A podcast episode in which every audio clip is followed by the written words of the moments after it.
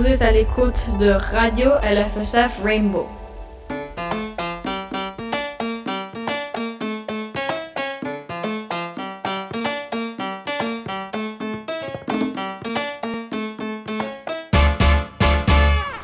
Bonjour à tous et nous revoilà pour cette seconde partie de l'émission avec Madame Robé, euh, une nouvelle prof euh, d'espagnol qui est récemment arrivée au, euh, LFSF.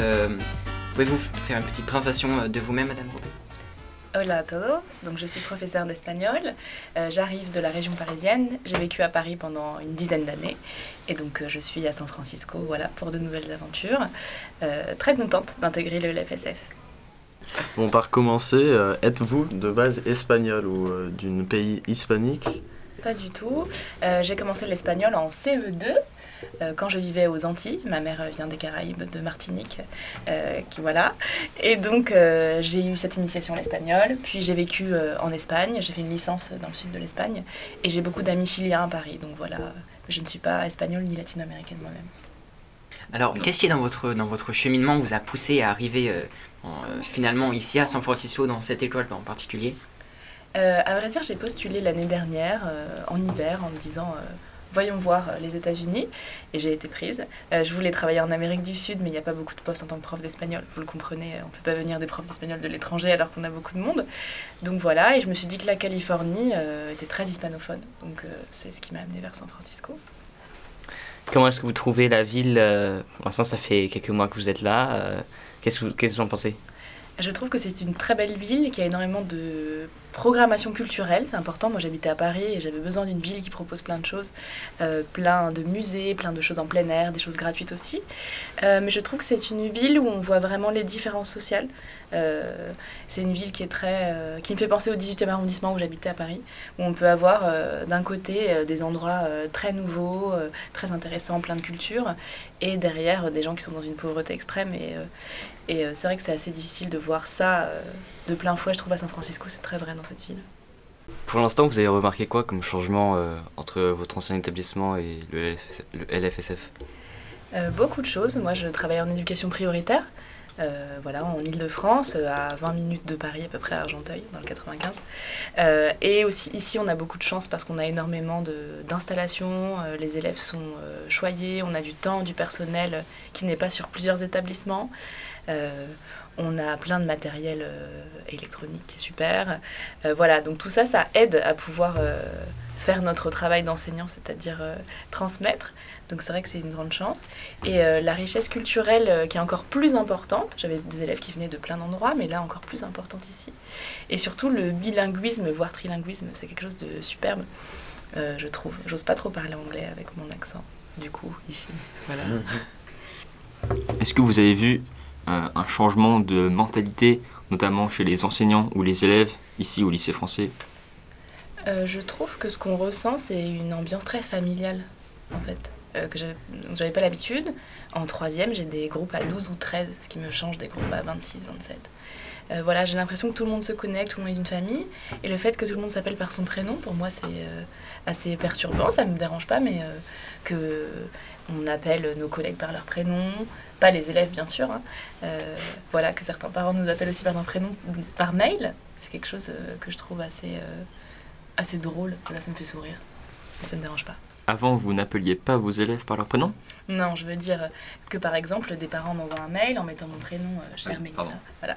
Donc entre collègues ou avec notre hiérarchie, on s'appelle par nos prénoms. Je trouve ça drôle. Est-ce que vous avez été bien intégré par les autres enseignants du lycée français Ou par le Très groupe bien. scolaire Très bien, très bien, par tout le monde. On a on été mis en relation déjà les nouveaux enseignants ensemble avant d'arriver. Et ici, tout le monde est très euh, gentil, très sympa. On sent cette ambiance familiale. Voilà. Donc on connaît euh, évidemment les exigences de cette école, on en demande beaucoup aux professeurs en dehors du cursus euh, scolaire, Euh, par exemple des activités extrascolaires à mener ou à faire bénévolement. Euh, Qu'est-ce que vous faites par exemple dans le campus? Euh, ici, j'ai un club espagnol, tous les mercredis de 11h à 12h, euh, qui n'est pas un club de euh, renforcement d'espagnol, mais un club pour connaître la musique hispanophone, connaître la culture, l'art, etc. Donc, c'est super. Ce que je propose d'autre, c'est déjà bien, ce club. En réalité, je fais plus de projets dans la classe. On a fait pas mal de choses. Cette semaine, une, bibliothécaire est venu pour nous parler de Hispanic Month Heritage. On a fait une loteria. On fait un projet avec les terminales, avec le Mexique et le Belize, où on fait un forum trinational. Euh, on a des- nos- mes troisièmes ont des correspondants au lycée français euh, de Mexico. Euh, et voilà, avec les cinquièmes, on a fait une, initiation au nahuatl, pardon, au quechua, qui est une langue préhispanique. Voilà, donc je fais pas mal de projets dans la classe en réalité. Que pensez-vous de San Francisco à travers le prisme de la culture hispanique et latino-américaine Est-il aussi présent que vous l'espériez? Il est même encore plus présent que ce que j'espérais. En réalité, euh, beaucoup de gens me parlent en espagnol euh, dans la rue. Peut-être que c'est de la faute à mon accent anglais. Euh, voilà. Et quand je vais dans le quartier de La Mission, donc Mission, avec euh, toutes les fresques, etc. Mais je pensais pas que c'était à ce point euh, imprégné de culture hispanophone et d'une culture euh, qui est comprise. Qui n'est pas juste dans les clichés, ce qui est souvent véhiculé avec euh, l'espagnol, plein de clichés sur plein de choses euh, qui sont pas des réalités. Là, je sens que c'est une réalité euh, culturelle, donc je suis très contente. à vrai dire, je, voilà, c'est vraiment l'espagnol qui prime, donc je suis contente. C'est ce qui compte dans ma vie en général, donc je suis très contente de ça. On connaît d'ailleurs San Francisco aussi pour ses vertus multiculturelles. Par exemple, qu'est-ce que vous en pensez de cette vraiment diversité dans la ville et dans le cœur de San Francisco? Je trouve que c'est une diversité qui est très importante, qui est en train d'être qui est en construction en réalité. Euh, et j'espère qu'il n'est pas une diversité euh, de, en surface. Euh, je ne sais pas comment je peux, si j'ai le droit de dire ça. Voilà, je trouve qu'il y a pas mal de choses. Il y a une certaine mixité dans certains quartiers, je trouve. Et euh, il y a plein d'associations qui y travaillent et je trouve ça important. Euh, il y a un tissu associatif qui est très très très important à San Francisco. Je m'en suis rendu compte, j'ai très engagée moi à Paris euh, dans plusieurs associations. Donc je suis contente euh, de pouvoir faire la même chose euh, ici dans les années à venir. Bon, J'ai juste une, une question moi pour vous. Euh, quand on vous parle de l'espagnol, qu'est-ce que vous identifiez? Enfin, qu'est-ce qui vous vient à l'esprit tout de suite? Moi, moi, quand on, on parle d'espagnol, euh, La culture, Euh, la gastronomie, le savoir-faire, l'architecture. Nous avons eu le privilège d'aller, euh, avant le Covid, en voyage au Mexique avec Paul Tanqui. Nous avons pu découvrir la culture euh, mexicaine elle-même dans sa, dans sa splendeur. Ah, Nous avons pu euh, vraiment euh, avoir une expérience euh, du Mexique, mais euh, classique, et non pas euh, genre les hôtels, euh, tout ce qui est pour les touristes. On a vraiment, on a vraiment allé au cœur de la culture mexicaine elle-même. Moi, j'ai ma réponse à la question. Euh, quand on parle d'espagnol, bah, je pense souvent euh, bah, aux fresques. Par exemple, on, fait la, on, a, on a le chapitre sur le muralisme là, mais je pense aux fresques que je vois dans la ville, que, qu'on, qu'on voit dans notre cours. Euh, Et je pense aussi euh, bah, en fait, au, au pays qu'on étudie en cours d'espagnol parce que c'est cool. On n'étudie pas juste l'Espagne, on étudie tous les, par- les, les pays hispanophones et après on voit.